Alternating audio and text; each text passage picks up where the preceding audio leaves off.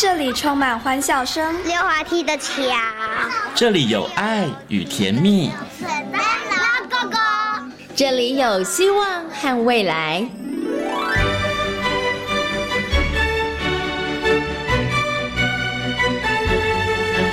遇见幸福幼儿园，遇见幸福幼，遇见幸福幼，遇见幸福幼儿园。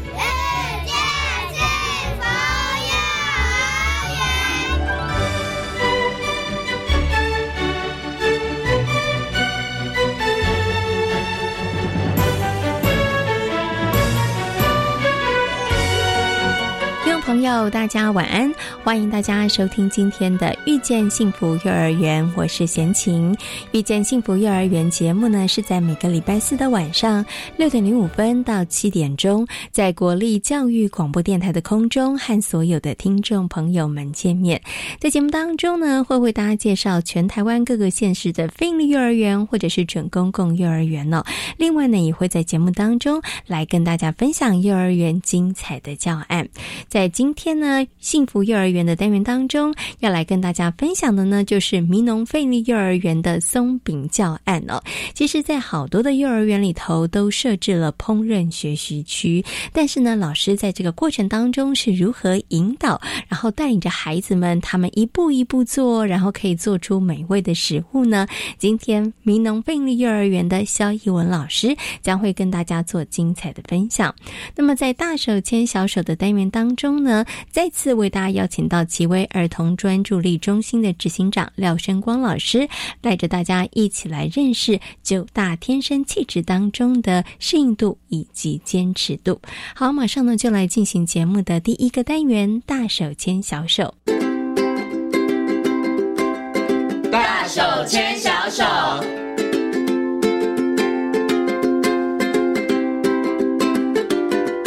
里是教育广播电台，您现在所收听到的节目呢是《遇见幸福幼儿园》，我是贤琴。接下来呢，在节目当中呢，要进行的单元是“大手牵小手”的单元。那么在今天单元当中呢，很高兴的为大家邀请到的是奇威专注力教育中心的执行长廖生光老师。光光老师呢，来到节目当中，跟所有的听众朋友一起来进行分享。Hello，光光老师，你好。各位听众，大家好。嗯，今天呢，光光老师要继续来为大家介绍九大天生气质哦。那我们之前呢，在节目当中为大家介绍过活动性、规律性，还有注意力分散度以及区域性啊。我们今天呢，要来介绍的是适应度跟坚持度哈。其实这两个这个项目当中呢，可能大家看这个名词很容易就了解。请问一下，光光老师，适应度是不是就是孩子的适应能力？然后坚持度就是孩子的坚持的这个状况与否？就按照字面上的解释的意思吗？啊，对对对，实际上这两个上还蛮容易理解的哈。那只是适应度，实际上要跟这个趋避性来看。嗯，好，那坚持度实际上要跟规律性来看。是 OK，好，我们今天就好好来为大家介绍一下。那我们就先从适应度来跟大家谈好了。先请问一下光光老师，为什么适应度然后要跟这个趋避性搭配在一起呢？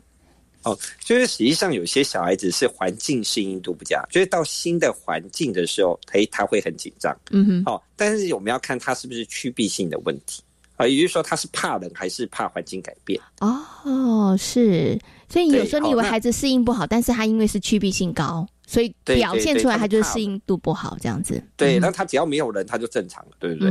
啊，所以，所以，所以就人少，哎，他就压力就少，那就是趋避型的问题。是哦，就比如说他到一个环境啊，这个环境里面都没有人，对不对？那他实际上是趋避人，他是不想看到人。是，但是他实际上他的环境适应度不一定有问题。嗯，啊，所以你要把你要适应度高，实际上是对于环境或生活的改变的时候，他可以调整能力。嗯，那第一个你要先。避免他有趋避性的问题，好，这样你会更容易理清啊，你要怎么样协助这些孩子？嗯对，因为有的时候你可能会误判呐，你以为他是适应度不好，可是其实没有，他适应度其实是高的，但是因为他是趋避性高，因为他只要一看到陌生人，所以他就是反应会比较强烈一点点。哈，对对，好，所以那个光光老师才会讲，哎，适应度跟这个趋避性其实两个要放在一起，可能要来讨论哦。那我们现在呢，就单纯来谈这个适应度的这个问题哦。请问一下光光老师哦。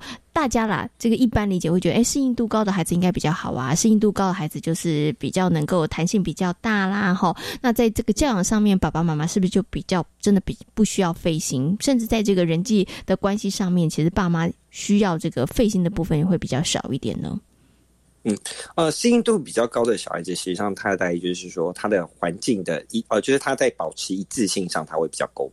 嗯，好，也就是说，今天比如说他在家里是可以呃数学可以考一百分的，是，哎，那他换一个环境，他也可以考一百分。他在不同的情况之下，到头可以保持同样的能力，嗯，然后那叫适应的能力。好，那也就是说的这些孩子呢，在调整自己，好去配合外在的能力呢，他实际上他会比较容易。好，因此他在这个呃社交互动的技巧，或者是新环境的适应上。那爸妈会比较不用太担心，嗯哼，对，所以相对来讲，他在人际部分上面是不是爸妈也真的比较不用费心？所以他可以跟人的部分上相处，其实因为他弹性也比较高嘛，也比较容易调整自己。对，嗯，那当然他有他的优点，当然就是说他在外在环境的适应会比较好，但他也会有一个缺点，就是说他实际上他呃很容易适应外在，好，所以呢，他在这个。进入青春期的时候，哈，如果如果受到这个不适当的这个外界刺激的时候，啊，他的拒绝能力也会比较低。哦，就是如果。有一些比较不好的朋友，或是一些比较不好的事物的时候，来引诱他的时候，他适应度也很高哦。好，他就马上可以融融入的意思就对了。好，所以所以这种就是嗯，青春期的时候要稍微注意一下啊，其他大概都还好。哎，不过光光老师你讲这一点，就是如果说适应度高的孩子的话，所以比较孩子小的时候，可能在国中、高中的时候，哎，爸爸妈妈可能在孩子的环境上面，可能要稍微真的特别注意，可能要帮他选择一个比较好的环境，否则他真的就是他就属于那种比较容易同流合污的那一种了，对不对？对啊，因为他适应的好啊，而且你还不会发现。对，所以这个就要提醒爸爸妈妈要特别注意的。所以真的要帮孩子慎选环境啊！如果你的孩子是适应度高的孩子的话，好环境好不好对他来讲影响其实是非常大的哈。那我们接下来谈谈，如果是适应度比较。低的孩子，这爸妈是不是就比较伤脑筋啊？就是比如说，有时候哎，我们要搬家，或者是可能呢换了一个新的班级，哇，那孩子可能他的情绪起伏上面是不是就会比较大一点呢？哦，对，好，嗯，环境适应度比较低的小孩子，基本上这样，也就是说。呃，他对于新的环境的环境要改变的时候呢，他上是会有不安全的感觉。嗯哼。好，然后他会比较容易出现退缩。好，那这通常来说就是要看小时候，因为他在两岁之前，他有没有搬家走丢、主要照顾者换人，或者是有一些不适当的这个经验。好，那特别是在幼小的时候，那因为他有一些就是有这种，就比如说曾经有这个呃醒来，然后妈妈不见了，然后整个找妈妈找了很久都找不到。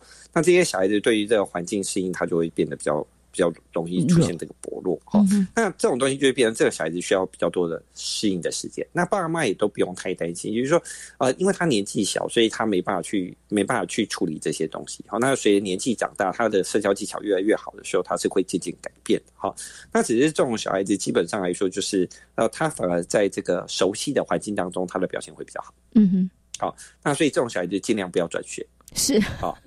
好，那这个就是小蔡，你又很无聊，就是说啊，你看啊，我的小孩子就是啊，你看这个学校啊，这个学校怎样怎样怎样，他比较好，怎么怎么，然后呢，呃，幼稚园就转学转了三次啊，国小又转学转了两次。然后你还希望他的适应度要高啊？那基本上就是不可能。好，那这种小孩尽量就是环境减少改变，好让他渐渐长大。哎，长大之后他的环境适应度开始提升，哎，就会渐渐改变。哦，有些爸爸妈妈可能想说，你适应度不高没关系，多转几次，你应该就适应度会变好。其实不会哦，哈。啊，不会不会，反而会让孩子一直那个情绪都处在一个比较焦躁、比较不安的这个情况之下。环境适应度比较低的小孩子，他反而要尽量就是尽量维持啊稳定好，然后把他安全感提升，所以他反而就是说他的国中国小尽量都是哦同学尽量都是哎同同一批人，尽量对对对对，然后不要转学。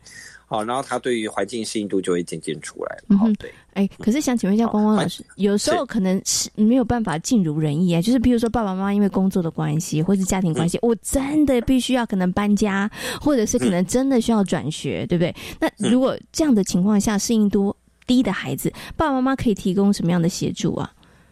哦，环境适应度比较低的小孩，他主要是安全感的象征，就是说他如果觉得这个环境都是安全的，嗯哼。那他实际上他他就会呃他的他的适应度就会提升。好，那环境适应度如果真的是非常低的小孩，就是你要尽量帮他去固定，就是他要去固定朋友。哦，他需要人生当中需要有一个固定的朋友，是维持长时间的关系。好，那比如说，哎，今天我们就算我们搬家了，没关系。好，那我们也可以跟你本来很好的小。孩朋友，哎，我们可能是像写信，或者我们是打电话，或者是我们去创造一些机会，那可以去保持那个长时间的联系。嗯，那既然他既然会跟那个人保持长期联系，他会有一个安全感的象征。好，即便算搬家了，他也可以比较容易适应新的环境。嗯，OK，好，所以如果老师就念旧而已，就这样而已。OK，好，所以那个固定性比较低的孩子呢，哎，国中。国小的时候，尽量在环境上面或者在人的相处上面，不要这个让孩子有这个变动感哈。那如果真的一定一定一定要变动的话呢，其实刚刚光光老师说，就是让孩子有一个这个安全的象征、安全感的象征哈。所以一个固定的朋友哈，那对孩子来讲其实是很重要。其实对他的情绪上面也会稳定比较多一点点。不要他写信给他的朋友，然后你又骂他，然后说啊，对，这就还然后是说，那你为什么不适应新环境？但这样不行，那就是火上加油哦，孩子。他那个经常碰到这样子。对，所以爸爸妈妈要了解你的孩子，如果真是适应度低的话，真的要协助他。哈，OK，好。对，实际上我们碰到很多上国中的小孩子就会这样。嗯哼。哦，他上国中，然后他对新的国中适应不好，那他第一件事就是什么？找国小朋友啊。对，找国小朋友。那他为什么要找国小朋友？很简单，他要自己想办法找方法去抵抗。对待国中的不适应性是 OK 好，因为他找到那个安全感了。嗯，对对对对对，好，所以就是跟之前的朋友保持联系，实际上对他来说是会有帮助的。嗯，OK OK，这个对孩子来讲是有帮助的，所以爸爸妈妈千万不要骂孩子，不要讲说你为什么不愿意去认识新朋友，你应该去认识新朋友，真的不要逼他，给他一些时间哦。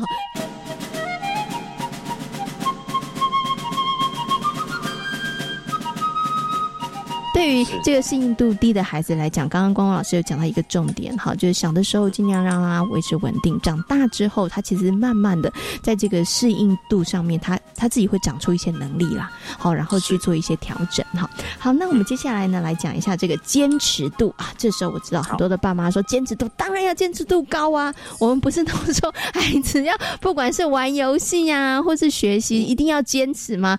老师爸妈最常挂在嘴上的一句话就是要。坚持哈，所以请问一下光光老师，是不是坚持度高的孩子比较好，比较赞？呃，基本上就是过度坚持，实际上就是固执嘛。嗯哼，好啊，或者是说呃不合理的坚持，那就是就是闹脾气。是，好，所以有时候坚持度过高哈，就是它是两面的，当然好或不好都可能。哈，那坚持度必须要跟一个东西看，就叫做规律性。嗯哼。好，因为今天这个小孩子他是很有规律的，然后他又很坚持，他基本上就没什么问题，因为他就是按部就班，你不用带他，他基本上他就是照他自己的方法、自己的步调，然后自己做。好，有时候稍微倔强一点，但是反正他每天做的事都一样，嗯哼，这是没什么问题。好，那但是我们现在碰到一个最麻烦是什么呢？好，有一种小孩就是会把爸妈梦疯了，就是他没有规律性，但他的坚持度很高。是，嗯哼，是什么样的状况呢？对，就是。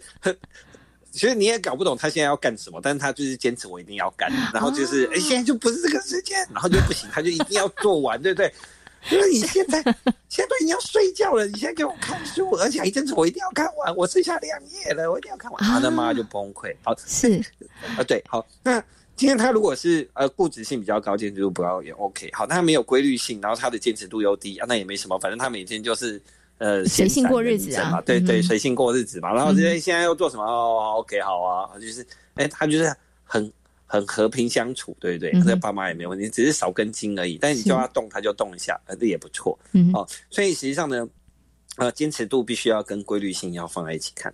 是，嗯哼，刚刚光光老师讲这例子，就让贤琴想到，哎，真的，我曾经有听过一个朋友讲，那个小朋友的坚持度之高的，那他坚持什么呢？就是那个，呃，要以前要贴邮票，那邮票一定要四四方方正正的贴，如果没有贴在那个正的四角，他是不行的，所以他会一直反复做这样的动作，然后又要求一定坐在那个很框正，呃，就是方正的里面。然后有小朋友就是写字，如果坚持度很高的小朋友，他就有有的时候那个。写不好，他就一直擦，一直擦，一直擦。这个时候，其实爸妈也是很伤脑筋的一件事情哦。哎，那请问一下，光光老师，这时候爸妈遇到这样状况该怎么办？因为好像孩子坚持把一件事做好，我们也不能跟他说：“哎，不要了，随便做就好了。”也好像爸妈也不能讲这种话。所以，爸妈到底该怎么办呢？如果孩子在一些很奇特的事情上面就是坚持，对，然后把它做好，怎么办？啊，坚持度基本上跟就是我们讲好，就是最简单的方法，就是这孩子比较有恒心有毅力的。哦，那他不会因为一点点这个呃阻挠呢，实际上他就放弃。好，那但是他也有一个缺点，缺点就是说，呃，这些小孩子因为自我要求比较高，哦，所以他会变得比较容易紧张。好，然后呃，这实际上最简单的方法，第一个当然是你先包容他的个性。好，就是第一个就是哎，坚持是一件好事嘛，对不对？坚持度，然后你有毅力，这些是一件好事。好，那对于自我要求比较高，然后这些小孩子，基本上我们要练习一些放松的技巧。嗯哼，好，就是哎，就练习放松，让这孩子学习放松的技巧，学习放松的技巧。也就是说，呃，基本上他坚持度虽然比较高，但是坚持如果是担心害怕失去，那他之后他就会出现这个情绪反应。那情绪反应就会因为恐惧东西失去，那他当然就会闹脾气嘛。好，那所以最重要是不要让他闹脾气，坚持度不是一个问题。好，那所以现在就很简单，就是变他要练习一些放松的技巧，可以接受失败。好，就是说，哎，今天失败了，并不用需要担心。好，那。所以基本上，如果他有挫折，做事是 OK 的啊。那他如果有压力的时候，他可以放松。那基本上很坚持，绝对不会是一件坏事。嗯哼哼，OK。那如果说像我刚刚讲的，可能都已经真的晚上，或是光光老师刚刚说的，其实已经到晚上了，该睡觉了，你知道？还是坚持不行？这本书我可能要读完一遍之后不行，我要再读三遍。那那这个时候，爸妈到底该怎么办？是让孩子坚持的把这件事做完呢，还是说可以用什么方法呢？哦，通常这时候我们就会用一个方法，就是呃，就是我们一起做。哦，啊，就是我们一起做的时候，实际上我们可以用加速的方法把它这块做把它带完。是，哦，比如说他一定要坚持要把这个东西好，那我们一起做好，那我们先好，那我们先写什么？然后你负责写什么？我负责。那只是用仪式性的东西，先把把它做完。那在第二件事情就是要教他，哎，那我们要按照时间，而且如果你现在要做这些东西，我们必须要在几点的时候就做这些东西。是，好像过最重要是你要让他学会怎么样去控制那个时间的规律性，嗯，而不是去抑制他的坚持度。嗯，好像我之前碰到一个小朋友，他是那个呃，这个亚洲杯珠心算亚军。嗯，好，那这个小孩子也很好玩，好，这个是。这个这个小孩他的坚持度非常高，他只要拿到一本书哈，拿到一本这个练习本哈，老师发一本哈，他当天就可以打完那一本。老师发两本，他当天可以打完两本。是，那但是也好啦，因为讲在珠心算就是反复练习，是，对不对？好，所以呢，他就可以练到亚洲杯第二名。好，那如果一般的小朋友大概发了一本，大概可能三天之后都打不完嘛。是，OK，好，好，所以。我们就使用他的强项，哦，使用他的强项，但是要避免这个强项导致家庭的冲突。哦，是，所以就是真的，就爸爸妈妈要看到孩子这个部分上优点了，因为真的坚持度高的孩子，他其实真的就是比较有恒心，比较有毅力。其实，对，从另外一个角度来讲，孩子他们可能在做很多事情上面，其实他成功机会就会比较高，因为他不容易放弃嘛，对不对？好，可是怎么样避免那个孩子可能因为坚持度高，然后让孩子 让这个家庭当中有冲突，跟爸爸妈妈就要用一些小方法，要。有一些智慧了哈，好，那刚刚其实光光老师有讲啊，对于这个坚持度比较高的孩子来讲，跟爸爸妈妈要做的事情就是要，哎，让孩子学习一些放松的技巧哈。嗯，这时候爸妈说，哎，请问光光老师为什么要让孩子放松啊？我好像一直跟他说，哎，你要放松，你要放松，好像孩子也是不会放松啊。到底要怎么样让孩子，尤其是比较小的孩子，怎么样让他知道说，哎，我要怎么样去放松这件事情啊？好，放松这件事，实际上爸妈不要想的太复杂。好，基本上来说，不管是唱歌，哦，或者是我们讲画图，可以做一些事情。对，其实就是把它把注意力的焦点转移掉，哦，不要一直执着在当下思考的东西上，就是一个放松技巧。那实际上最简单的方法，我们会建议爸爸妈妈，好，就是实际上在我们练习呼吸的过程当中，只要是吐气比较长。吸气比较短的都可以帮助人放松哦，是哦，所以呢，对，所以像吹奏乐器啊、唱歌啊，哦，或者是我们说吹泡泡糖，只要跟吹气有关的动作，实际上都可以带孩子做放松的技巧。是，嗯，OK，好，所以真的要带着孩子去做放松，没有这么困难。唱歌、画画，或者是说呢，吹演奏一些乐器，乐器对，吹泡泡泡，但其实都是一个好方法哦。好，那我们接下来谈，刚刚谈的是坚持度高的孩子，那坚持度低的孩子哈，他很容易就啊。这个没关系啦，做不好不要做了，或者是说这个游戏啊不好玩，不要玩。这时候怎么办呢？坚持度的孩子会不会比较容易放弃？然后他们其实真的很难成就一件事情呢？哦，呃，坚持度比较低的小孩子，通常来说就是呃，他们对于这个呃主动学习的动机，哈，就是主动要寻求进步，对他会比较。低一点点。好，那呃，这种小孩子基本上来说，他有两种可能，哦，一种可能就是低自信，啊，就是他的自信心比较低，好，他不觉得他自己可以成就什么东西。好，那呃，这是第一种可能性。好，那另外一个东西就是他的那个呃，我们讲说他的注意力的持续时间好比较短，嗯，好，就是他没办法成呃。呃，完成东西就是他没办法做完一定的时间，好，那所以这个东西这两个同东西都会有可能，哈。那呃，我们先从第一个自信心，好，那自信心有两种可能，一个就是说他可能是家里比较小的，哦，就是说呃，因为上面有一个哥哥或有一个姐姐，那因为哥哥姐姐过于优秀，那他实际上并不是不优秀，就是年纪比较小。但是问题就是比较没办法，可能就会变成说做同样的东西，哥哥一定可以做到，但是我就是一直做不到。哦，那他对于自己的自信心并没办法成就。好，那所以导致他就会觉得是反正我都做不好哦，那没关系，我就随便做，反正我做不好就是别人会帮我做的，这是第一种可能。好，所以导致他对于呃成就感，好就是低呃就是我们讲说自信心不够。好，那这个是第一个可能。那呃，这种状况实际上就很简单。这种状况就是，呃，两个小孩子尽量不要学同样的东西。是，好，就是说，呃，我们通常送孩子去学东西，哥哥学什么，弟弟就学什么，哦，姐姐学什么，妹妹就学什么，就是我们都让他同样，这样比较好接受。嗯。好，但是如果碰到这种状况，你就一定要把它拆开来。要不然哥哥比较，对不 对？对对对对对对对。好，就我们没有比较，但是孩子自己会比较。是。那这这这这是叫竞合，而是竞争和合作之间的关联性。好，那这是第一个。好，那最主要是跟自信有关。好，那。呃，第二个东西就是他的那个坚持度，呃，就是说，哎，今天我们做这个东西，他就是他做到一半，他就不想做了。好，那这个东西它的完成概念并没有很成熟。好，那这个东西实际上很简单，这叫步骤性不成熟。就是呃，很简单，就是今天我们要教孩子做事情，今天这个时间点如果超过他的能力了，那这时候怎么办呢？他就他就不愿意做，对不对？那我们就可以帮他切步骤。好，比如说今天我们做一个乐高。好，今天乐高可能有五百片，啊，这小孩子不可能一口气做五百片，他可能极限就是做完一口气就是可能就是拼完大概七十片。嗯哼，哎，那我们是不是可以把这个五百片的乐高，我们把它分成三个部分，或者把它分成四个部分？哦，四个部分可能可以，因为它可以拼七十片嘛，一百片它可能可以坚持一下。是，好，那就是我们帮他分步骤。哎，我们教他一件事情，东西不用一口气做完，可以分成三次到四次做完。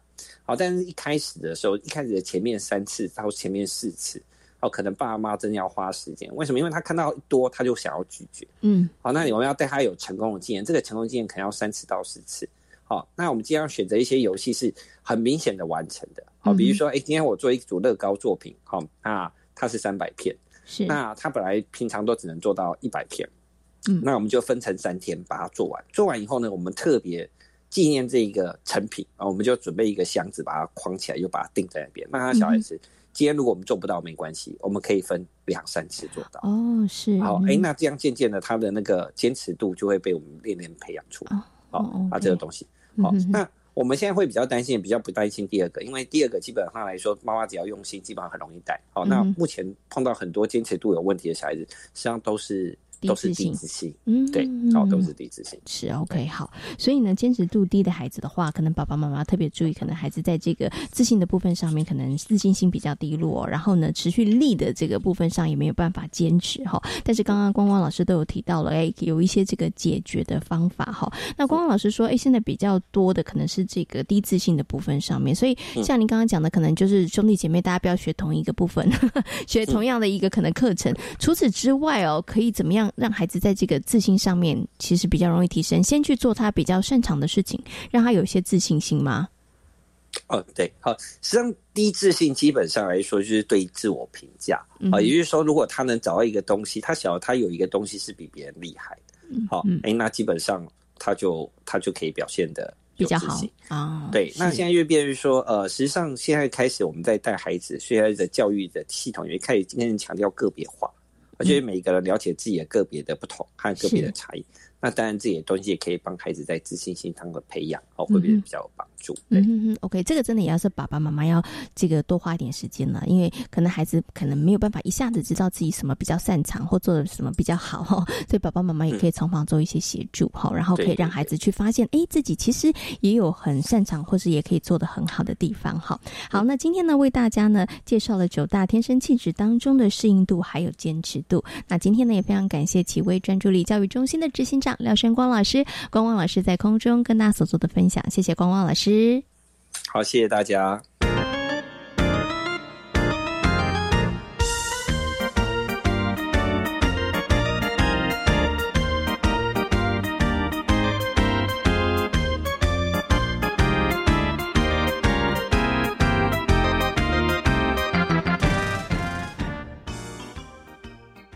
大家好，我是经济部部长王美花。提醒你前往百货卖场及美容美体场馆，务必配合十连制及个人卫生的防护措施。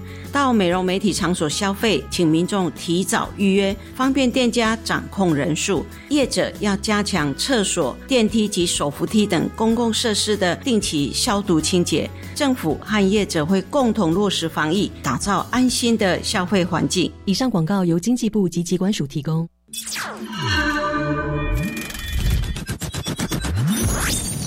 用听的去想象，用想象去看见。十月四号起，每周一晚上十一点三十二分到十二点整，Listen，看得见的广播剧。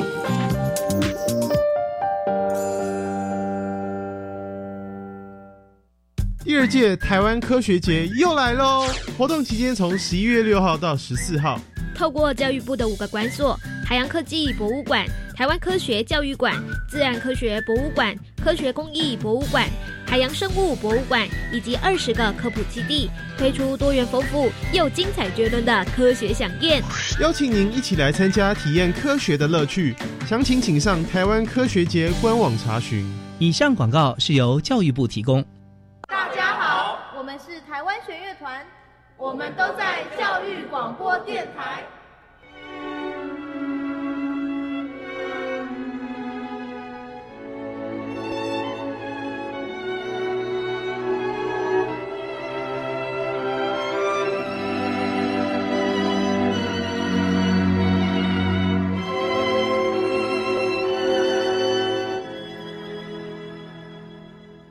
这里是教育广播电台，您现在所收听到的节目呢是遇见幸福幼儿园，我是贤琴。接下来呢，在节目当中要进行的单元呢是幸福幼儿园。那么今天的幸福幼儿园呢，邀请到的是民农费力幼儿园的肖义文老师来跟大家分享他们非常精彩的松饼的教案哦。其实，在好多的幼儿园里头都有烹饪学习区，其实带着孩子们做烹饪哦，孩子们不止呢可以培养很多的精。性能力对于食材也可以有更多的认识和了解哦。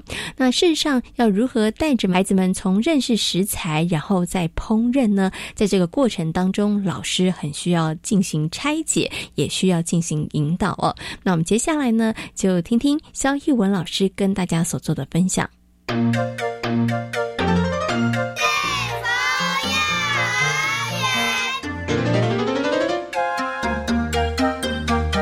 在今天大手牵小手的单元当中呢，很高兴的为大家邀请到民农费力幼儿园的肖艺文老师来到节目当中哦，跟大家来介绍呢，他曾经在这个课程当中带着孩子们进行的一个非常精彩的松饼的教案。首先呢，先跟我们的艺文老师问声好，Hello，义文老师你好，Hello，大家好，嗯，那今天的艺文老师来跟大家分享啊，带着孩子们做松饼的教案，想先请问一下艺文老师好了，为什么会有一个这样子的活动跟教案呢？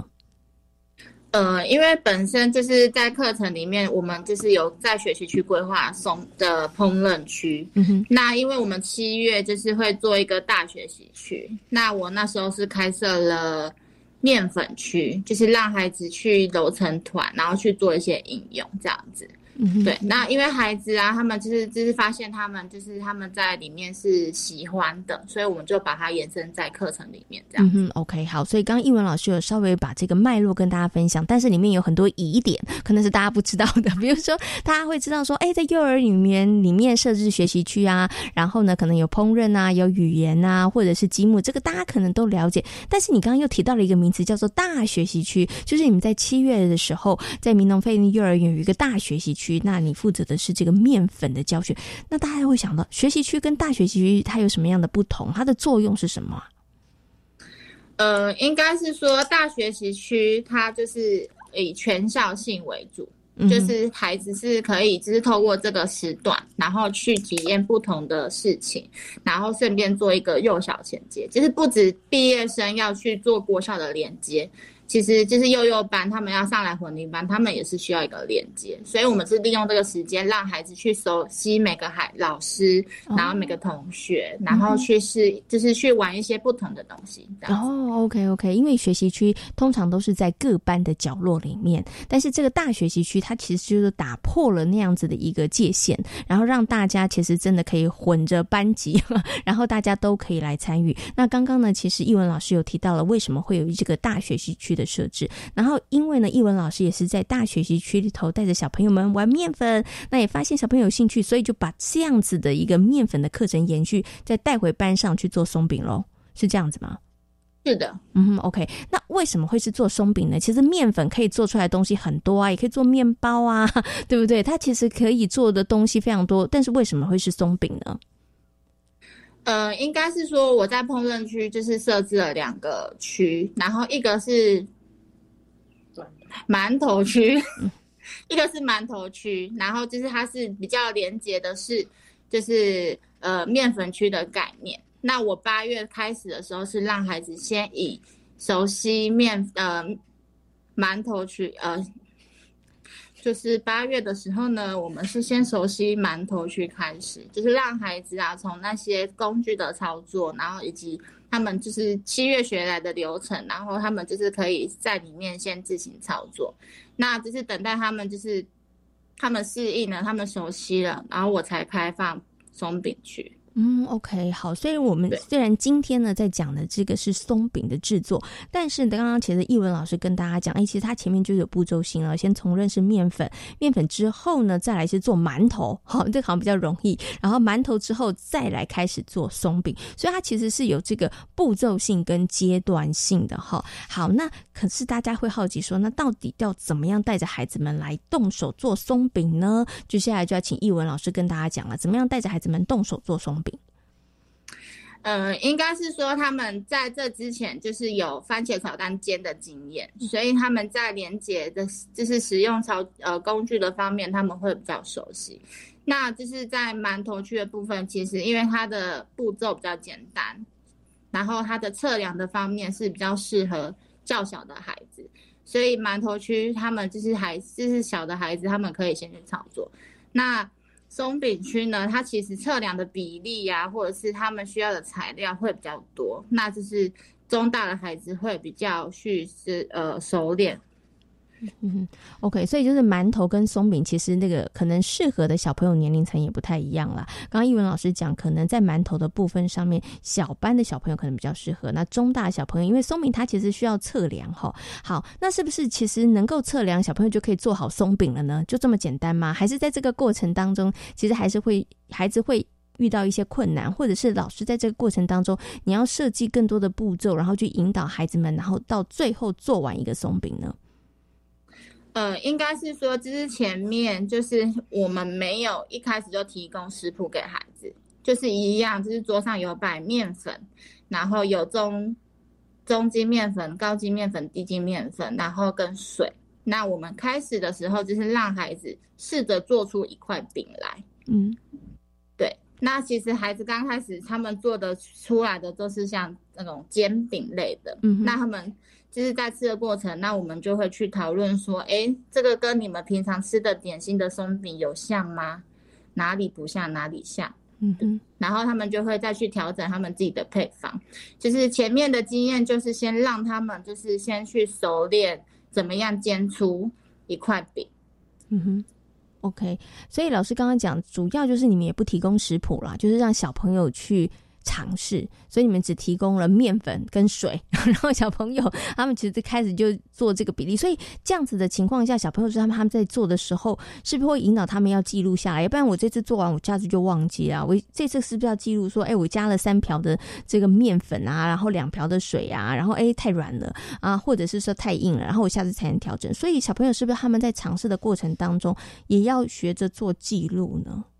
对他们就是他们会需要他们把他们的可能今天使用的是什么面粉，然后几汤匙或者是水几汤匙，然后去做记录，然后在分享的时间，他们就会去分享他们的比例。嗯，然后大家就是看看，哎，怎么样做出来了？有人会做出来像马吉的感觉，他那就是说水太多了。然后有人，诶，可能有点太硬，那就是面粉价比较多。他们就会去有一些进行讨论。然后在隔天或者是下次，他们就会去依他们上次的经验，然后去做一些调整。嗯哼，OK，好。而且其实啊，刚刚呢，易文老师有提到，所以你们提供的有这个高筋面粉、中筋面粉跟低筋面粉。所以小朋友他们其实真的好像在做实验呢。然后他们要从这些不同的这个筋性的面粉当中，然后呢去尝试，然后找出一个他们觉得可以做松饼的食谱。哇，跟贤琴想象都不太一样。我本来以为是老师可能会提供一个食谱，然后告诉小。朋友，然后小朋友来，老师现在跟大家讲哦，这个多少面粉加几瓢，其实不是，你们完全是一个开放式的，然后小朋友就在那个过程当中不断不断的尝试哦。那请问一下，一文老师，会不会有小朋友啊，在这个过程当中，他会觉得说，哦，我做的都没有人家好吃，我已经试过两次了，可是为什么都跟我买的不一样，都跟妈妈买给我的不一样啊？我不要做了。会不会有小朋友就觉得，嗯，有点沮丧，不想要做了呢？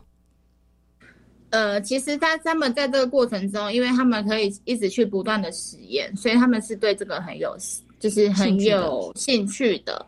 对，那其实好，老师后来还有在引导，就是我们有自制点心的时间，那我们就是提供这个时候，然后跟孩子讨论说，那我们要把它做一次真正的松饼。嗯哼，对，那我们就是老师有提供就是适合孩子的食谱，但是就是只有材料，但是没有比例。就告诉他们，哎，里面可能要加些什么东西哦，但是我们没有告诉他，哎，这个东西要加几汤匙，就是让孩子后续他们就是在操作的时候，他们可以进行去调配跟调整，然后跟发现。好，那刚刚呢，其实译文老师呢，把怎么样带着孩子们做松饼呢？这个算是基本的部分，告诉大家没有食谱，我们只有基本的材料，然后让孩子们在这个过程当中不断的尝试。可是要怎么样真的做出到后面是一个好吃的或者是漂亮的松饼，这个过程其实反反复复要蛮多次的吧？孩子们他们一直会遇到什么样？会遇到哪一些问题呢？嗯，应该是说，就是那个比例出来之，就是他们那个材料出来之后，其实因为每天都有分享的时间，那就发现说，大家其实都是照着里面的材料去放，嗯哼。可是为什么每一个人做出来的好像都有一点点的差距？对，然后这时候就有孩子就说，老师，因为大家都没有照着那个数字做啊，嗯，OK。就有孩子发现了，就是旁边数字的代表的意义到底是什么？嗯哼，对，然后这个经验呢，他就有分享给其他孩子，所以孩子们他们就开始有测，就是加入了测量的经验。嗯，不管是蛋的呃蛋的测量，像是一直呃，对蛋的测量，就是他可能是以数为概念，那水它就是重，就是西西是，我卡词了，我 没关系，慢慢来，慢慢来，我们可以可以剪接的，OK，没问题，好，对，好。因为就是蛋，它其实就是一颗嘛，那它就是数量的概念。那牛奶它是一体的测量，那面粉它其实就是重量。那他们就是里面有不同的就是测量的方式，然后让孩子去学习每一种物品的测量方法。嗯，OK，那就是其实我在在松饼区的目标就是想让孩子有测量的概念的学习，所以就是他们就是开始有发现到说，哎，原来食谱旁边的数字不是放。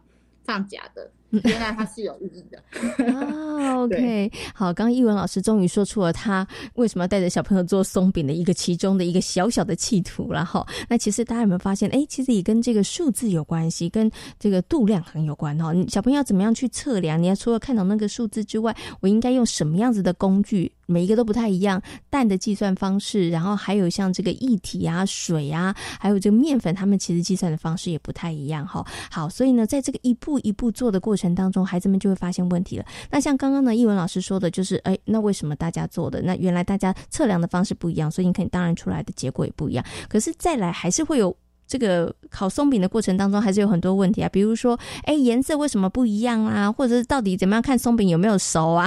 是要等它。那个烤烤出来之后直接吃才知道吗？那这些问题小朋友他们怎么去克服呢？呃，应该是他们在操，就是他们其实不是只有一次的操作经验，它是一个很长期的一个操作。那因为孩子他们每天他们会透过分享，那孩子就有发现说，哎，那个铲子哦要去打那个松饼，如果那个打下去呢，那个面糊没有弹起来，那就代表他熟了。哦，对，然后还要看它有没有起泡泡。嗯哼哼，如果它有泡泡的话，就代表可以翻面喽。其实孩子他们其实从他们的操作过程中，他们会去发现一些就是。特别的事情，那他们就会有这个经验之后，他们就会去分享给他人，那他们就会从这些经验的累积中，然后去找出不一样的自己的方式。嗯哼，OK，所以像刚刚译文老师讲的这些，什么要用铲子去打啊，或者是呢有没有起泡泡，其实都不是译文老师告诉小朋友的，都是小朋友他们自己在这个操作的过程当中发现的。对，嗯，然后把这个发现再跟其他的同学分享，然后呢，大家等于是说彼此互相交流情报啦，然后呢，大家彼此互相交流之后，彼此互相学习，然后让每一个人做出来的这个松饼，其实都可以更加的这个好吃哦，哈，好，所以想请问一下译文老师，我们这样子一个松饼的课程大概进行了多长的时间？应该等于是说从前面啦开始面粉的一个认识，然后再来 A 做馒头，再做到松饼，这样整个过程大概多长啊？其实我们这样经历了是大概一年，一年的时间。嗯，对，因为后后来孩子就是还有就是进行画松饼的部分。嗯哼，什么是画松饼呢？就是因为他们就是有一天他们在做松饼的时候，然后因为刚开始他们的面糊的颜色都是一样的黄色。然后他就是在做的时候，就告诉老师说：“老师，我画的是杨妹妹哦。”嗯哼，所以老师就有发现，哎，原来他们是可以用松饼来画画的，所以我们就带入这个概念去延伸他们画松饼的创意。哦，OK，好，这个也是他们那个美术部分的展现，但是这个部分上面是不是也会有一些可能，呃，小朋友遇到的问题啊？比如说，有的人可能哎画出来之后，有的会比较快熟，有的比较没有那么快熟，可能有的可能就很快就焦掉了。有遇到这样子的问题吗？因为馒头区他们就是有提，我们有提，呃，在馒头区我们有提供就是天然的粉。就是可能是甜菜根粉啊，或是抹茶粉之类的，他们就会去做出不同颜色的面团，对他们就用这个经验去带入到松饼区，但是就是因为他们用的工具，就是可能一开始他们觉得，哎，妈妈在家里有。做蛋糕有那个挤花袋，那我们可是我们没有挤花袋，他们就说可以用塑胶袋。嗯哼，那他们就后来实验之后，他们想停，但是他不会停，所以他们就决定，哎，可以换另外一个工具试试看。所以后来我们就使用那种挤压瓶，对，但是他们就是刚开始就会把所有的颜色有没有都加在罐子里面，所以挤出来的颜色就会每个人调配出不一样。是，对。OK，所以他们后来就有去思考这个问题啦。对，那他们就会决定，因为松饼区我们一次开放两个人，那他们其实可以用他们现有的面糊去调出不同的颜色，就是他们他们开始会去协商跟分配，说，哎，你调什么颜色，我调什么颜色，然后他们会一起共用。但是就是他们在挤的时候就有发现说，哎，他就是。会融在一起，就是即使你分了罐子的颜色，但是它丢一起放下去，它还是会混混在一起。嗯哼，那怎么办呢？那他们后来呢，就想说，好，那他们就是等有泡泡之后，然后他们再挤下一个颜色，是有成功的。哦，对，然后他们就用这个方式再进行下去。嗯，OK，哇，听译文老师呢分享这个过程，我觉得小朋友他们真的是一个实验家，他们很有实验的精神，而且他们其实解决问题的能力也非常的强。哎，在这过程当中，他们会一直在问说：“译文老师怎么办？怎么办？怎么办？”所以老师你是提供他们答案，还是说，哎，老师也不知道，我们来想想看好了。我会请他试试看，对，因为其实就是在这种呃。应该是说，他们就是从这种反复的经验跟累积，他们其实在掌握度，他们其实已经很能掌控了。对，那他们其实很喜欢去实验看看。但是他们遇到问题的时候，当然一定会来找老师。那我就会说，那你就试试看，看看这个可不可以。是 OK 好。所以呢，其实小朋友在试的过程当中，老师也没闲着啦。听，其实刚刚听译文老师跟大家分享这整个过程，我相信孩子在试的过程里头，老师其实也在旁边看哦。有的时候会不会有点心急？就是哎，那样做就对啦，哎，怎么没想到？然后，但是老师都要忍住不讲，会不会有这样的心情啊？当然是会，但是就是秉持着孩子是自由游戏的精神啦，让他们去多尝试、多操作，他们其实就可以里面学习很多不一样的经验跟乐趣。是 OK，那我想最后呢，想请一文老师跟大家来分享一下啦。就是孩子们呢，他们从这个大学区区里头，然后接触面粉，然后到后来做了馒头，然后呢到做这个松饼，在整个过程当中，你看到孩子们哦，真的最后有一个松饼的这个成品之外，其实你观察到孩子们他们在这个部分上面的学习跟成长是什么？应该是说他们的就是他们这些孩子，就是每一届的孩子是从小中大每一届都会有不同的经验跟学习，那他们就会用先前的经验一步一步的堆叠，然后去展现出他们在同等区的操作。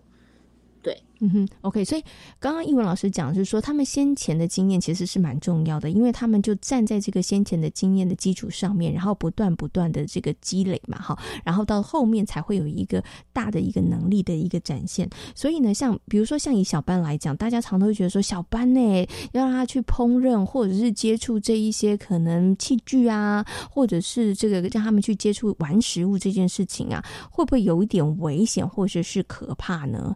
那译文老师，你会觉得像以小班的小朋友来讲，哎，可以让他们怎么样开始来接触呢？其实我们在开放学习区是大家就是自由的探索。对，那小班他们看到大班、中班他们煎出松饼来，那他们可不可以参加？那当然是可以，因为这是选区时间，就是你有兴趣的就可以来。那所以这时候他们就是会成为一个很重要的角色，就是他们会再去就是教导这些小班的孩子。嗯哼。对，然后他们提供他们的经验给这些孩子，那他们就会作为一个协助者的角色。那小班他们呢，当然就是做了一次之后，他们很喜欢，他们就会一直去做，一直去做。那不用，就是不会因为他们是小班，所以他们是不行。他们其实就是从这些经验累积中，他们也是得到了他们。学习的能力，嗯哼，OK，好，所以我懂了易文老师的意思，就是有的时候呢，我们觉得小班不可以，其实是大人给了他们限制，他们有的时候他们的能力是超我们的想象，那其实只要提供他们一个安全的环境，那尤其呢在幼儿园里头，其实呢是一个混龄的方式的时候，那是一个学习区进行的时候，其实孩子们可以从这个大哥哥大姐姐的身上，他们其实可以模仿，可以学习，而大哥哥跟大姐姐他们也会化身为很棒的老师来指导这些呢。年纪比较小的小朋友哦，那最后玉文老师在带着孩子们进行这样子的一个呃松饼的烹饪的过程当中，你自己啦，你自己觉得你有什么样子的一个收获呢？其实老师不应该就是只是一个嗯介入者的角色，其实老师在这当中也是就是在跟孩子一起学习，对。OK，所以老师也是跟着孩子们一起学习，教学相长哈。尤其我觉得今天听了艺文老师跟大家分享，我觉得很多人可能在做这个松饼的过程当中，你只顾着看食谱，你可能都没有发现说，哎，其实它中间有一些过程，有一些变化。但是呢，透过刚刚艺文老师跟大家分享，会发现其实在整个过程里头，除了最后的成品是重要的，但是在整个学习的过程里头，其实还是有很多很多很宝贵的一些可能知识啊，或者是经验，它。可可以被累积下来的。好，那今天呢也非常谢谢呢肖逸文老师在空中跟所有听众朋友所做的精彩的分享，感谢逸文老师，谢谢你，谢谢，谢谢。这里是教育广播电台，您现在所收听到的节目呢是遇见幸福幼儿园，我是贤琴。接下来呢要进行节目的最后一个单元，亲亲小宝贝。有些小朋友呢，如果你一不顺他的意呢，他就会大哭大闹，甚至呢会在地上耍赖哦。相信很多的听众朋友呢，在逛街或是路上的时候，偶尔会看到这样子的一个情况哦。那我相信呢，呃，身为孩子的父母，他们可能也会觉得非常非常。的尴尬哦，不知道该怎么样处理才是比较好的。所以呢，在今天的单元当中，就为大家邀请到了正义飞利幼儿园的李淑丽园长来跟大家就这个问题进行分享。亲亲小宝贝。呃，大家好，我是正义非营利幼儿园的李淑丽园长。那今天呢，我们要来跟大家讨论的话题呢，就是如果不顺从孩子的意见，然后他就会大哭大闹，甚至呢，呃，在地上耍赖。那请问该如何处理呢？呃，其实面对孩子的一个哭闹反应啊，我们其实最需要优先考量的其实是安全问题。为什么这么说呢？呃，因为呢，呃，遇到孩子呢，呃，就是当大人不顺从他，然后大哭大闹的时候，当下呢，如果说爸爸妈妈跟孩子的立场其实是不同的，那这样也没有什么交集。那如果呢，我们的孩子呢？就是一直都是用这种大哭大闹啊，或者在地上耍赖的方式来表达他的情绪。其实呢，从另外一个角度来看，这也代表着呢，孩子其实是缺乏其他适当表达情绪的一个方法。那尤其呢，当孩子呢他们的语言发展呢尚未成熟，他没有办法用很明确的语言呢来表达的时候呢。呃，在他的经验当中，好像呢，只有用哭闹的方式呢，才会有人呃回应他。所以呢，他当他在被拒绝的时候呢，他就会很本能的直接呢，用这样的一个情绪反应来表示。那平常呢，其实爸爸妈妈呢，就可以多花一点时间，然后呢，慢慢的引导孩子呢，他在遇到问题的时候呢，怎么样呢，练习用适当的。方式来解决跟沟通。那当他们在累积足够的一个成功经验之后呢，其实呢，孩子也会慢慢的一个就是逐渐社会化。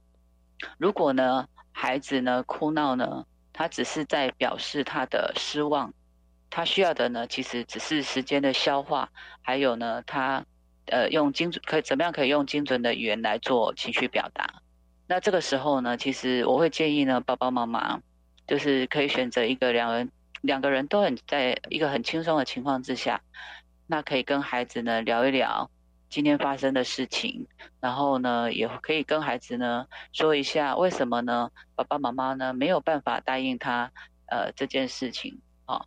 当呢孩子呢他用哭闹跟呃，就是耍赖的方式来试探你们的时候呢，千万呢就不能妥协，不然呢，孩子会产生一个错误的连结，他会觉得呢这一招呢就是可以吃定爸爸妈妈，那下一次遇到挫折的时候呢，他就会如法炮制。那当孩子呢他发现呢，哎，其实你们的态度都是很坚定的，那有时候呢他也会想要呢找台阶下，那这个时候呢，其实无论呢就是。大人的情绪呢，在当下呢是多么的一个那个激动起伏，我们都呃必须要深呼吸，然后这时候呢，记得你要抱抱他，然后呢，让他呢就是彼此的情绪都可以略微舒缓，然后呢，再用坚定的一个语气告诉他说：“你刚刚呢没有用哭哭的方式，很棒，那你现在呢可以好好的跟我说你想要什么？那因为呢。”你哭哭的时候呢，我都听不清楚你讲什么。就是我们告诉孩子呢怎么做，然后呢引导他呢学习正确表达情绪。其实这爸爸妈妈的处理态度呢，真的非常的重要。呃，如何呢用温柔呢，然后坚定的一个态度呢，其实在才是最根本的方法。那当然呢，如果孩子表表现良好的时候呢，就是别忘了要鼓励跟肯定。那这样也也会增强孩子呢，他们一个呃好的行为的表现。那慢慢慢慢呢，就是孩子呢也会变得呢比较自律，然后能够去跟大人做一个好的约定跟执行。啊，以上是我的分享，谢谢。在今天遇见幸福幼儿园的节目当中呢，为大家邀请到的是奇威儿童专注力中心的执行长廖生光老师，来到节目当中跟大家介绍了九大天生气质当中的适应度、坚持度哦。另外呢，也跟大家分享了民农费力幼儿园呃非常精彩的松饼的教案。感谢所有的听众朋友们今天的收听，也祝福大家有一个平安愉快的夜晚。我们下回同一时间空中再会，拜拜。